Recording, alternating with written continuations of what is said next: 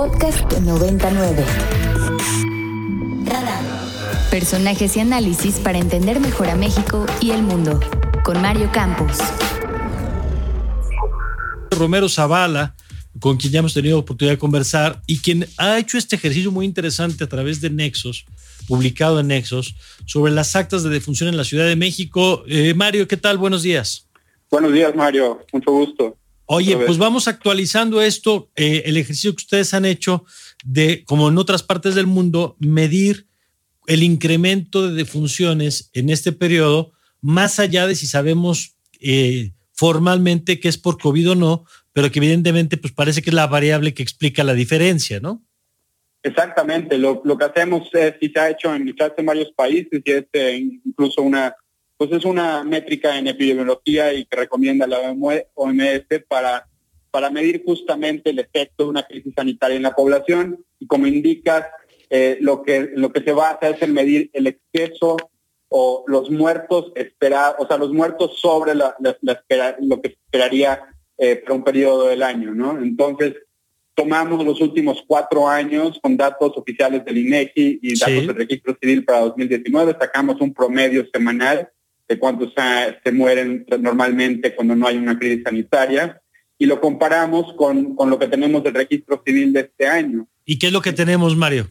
Pues lo que tenemos para las semanas 14 a la 27, que en realidad la semana 14 es empezando abril y la 27 es terminando el 5 de julio, tenemos un exceso de mortalidad, o sea, muertos por arriba de lo esperado, que suman en neto 24 mil, 24 mil 72 para ser exacto. para la Ciudad de México. Para la Ciudad de México nada más, porque es en el única, en el único estado donde contamos con un pues tenemos un, sistema de consulta para obtener copias de actas certificadas que nosotros hemos logrado utilizar para contar cuántas actas han emitido. ¿Y cuántos eh, son los que oficialmente han muerto por COVID en la Ciudad de México?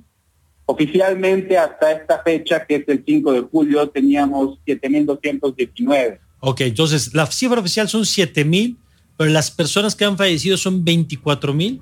Correcto, es más de tres veces, 3.3 veces eh, la, diferencia entre los confirmados y los y los deseos. Y como decías, no, pues no, no podemos saber, porque no es un análisis de causas de defunción, que todos sean COVID. Algunos eh, seguramente serán otras causas que, pues dada la crisis sanitaria, no pueden ser atendidas en este momento, pero pues sin embargo eh, son tan preocupantes como los COVID porque son una son una, un efecto de la situación en la que estamos y del y, y de pues eh, probablemente apuntan a que hay una saturación o que sea difícil ingresar a hospitales para otros padecimientos. Oye, Mario, y ahora, eso es lo, brutal, porque digamos, si la cifra nacional anda en 34 mil y ustedes nada más con este estudio documentan que hay 27 mil muertos más en la Ciudad de México, pues eso nos habla del tamaño del fenómeno ante el que estamos. Ahora, la parte positiva en medio de la tragedia es que entiendo que ustedes están registrando también una baja en el número de fallecimientos. Es correcto. Del pico que fue eh, la semana que terminó el 24 de mayo, que ahí teníamos más de tres veces eh, los fallecidos que se esperan para esta semana, eh, ha bajado, bajó durante junio. Lo único que es un poco preocupante es que pues esta última semana de, de que termina el 5 de julio se mantuvo igual con la anterior y lo otro preocupante es que estamos muy lejos todavía de estar en, los fallecimientos esperados, estamos al doble. O sea, cada semana se mueren el doble de personas de lo que se morían los últimos cuatro años. Y otro, otro, otra forma importante de comparar es, comparamos este exceso de mortalidad, porque para pues muchas, muchos, todos los países de Europa, en realidad, varios de, de, aquí de América, incluyendo Estados Unidos, eh, Canadá, eh, Chile, eh, Lima, Ecuador incluso, publican estos datos de manera oficial, a diferencia de México. Y una manera de comparar esto es, bueno, ver el número de semanas que tiene cada ciudad con este exceso de mortalidad. Y vemos, por ejemplo, que Madrid, Nueva York, Londres, todas estas estuvieron entre 8 y 10 semanas con un exceso pronunciado y luego regresaron a los a lo, a lo que se esperaría normalmente en cuanto a mortalidad. Ya pasaron el pico y regresaron otra vez a 8 o 10 semanas. ¿Y nosotros, Mario? Nosotros llevamos 13 hasta ahorita con ese 125%, sin llegar todavía a lo esperado. Y si lo comparamos, por, porque se ha hablado mucho ahorita de que comparar directamente que la población de cada país es diferente. Eso es verdad, pero también el subregistro es diferente. Entonces, la manera de contar, de comparar con otras ciudades o con otros países sería medir este exceso de mortalidad por millones de habitantes. Y hicimos eso y pusimos una lista aquí de, las ciudades pues, más afectadas de Europa y las regiones, incluyendo Lombardía, Madrid, eh, eh, París, eh, Londres.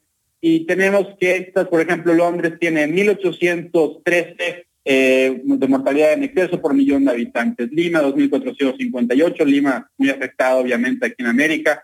Tenemos Madrid con 2.400, Lombardía 2.500 la Ciudad de México está en tercero, es ya la tercera más afectada de las que hemos estudiado, con 2.699 que mortalidad por millón de habitantes. Arriba solo tenemos a Nueva York y a, la ciudad de Nueva York y a Guayas en Ecuador. Sin embargo, estas dos ya regresaron, como te decía, ya pasaron su crisis y regresaron otra vez a la mortalidad esperada. Y la Ciudad de México, preocupantemente, aún no. Pues muy claro la, la información, Mario. Te agradezco y mantenemos la comunicación para los siguientes cortes, si nos lo permites. Claro que sí, mucho gusto y muchas gracias por, la invitación, Mario. Gracias, es Mario Romero Zavala. Para más contenidos como este, descarga nuestra aplicación disponible para Android y iOS o visita ibero909.fm.